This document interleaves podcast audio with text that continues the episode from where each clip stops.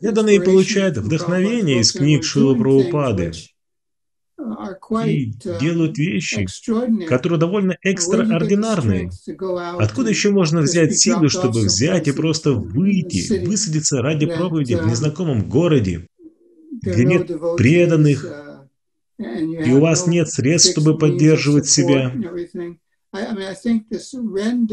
И я думаю, что преданные тех ранних лет их предание было свидетельством того, что они получили вдохновение от чтения книг Шила Прабхупады и от него. Потому что на самом деле больше нет ничего другого, ничего другого не было, откуда можно было еще черпать это вдохновение.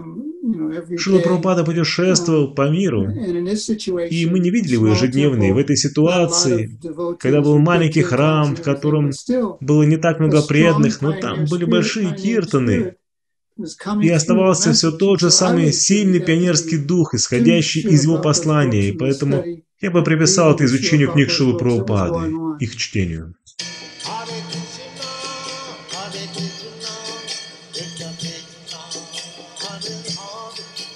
Hare Rama, Hare Rama, Rama Rama,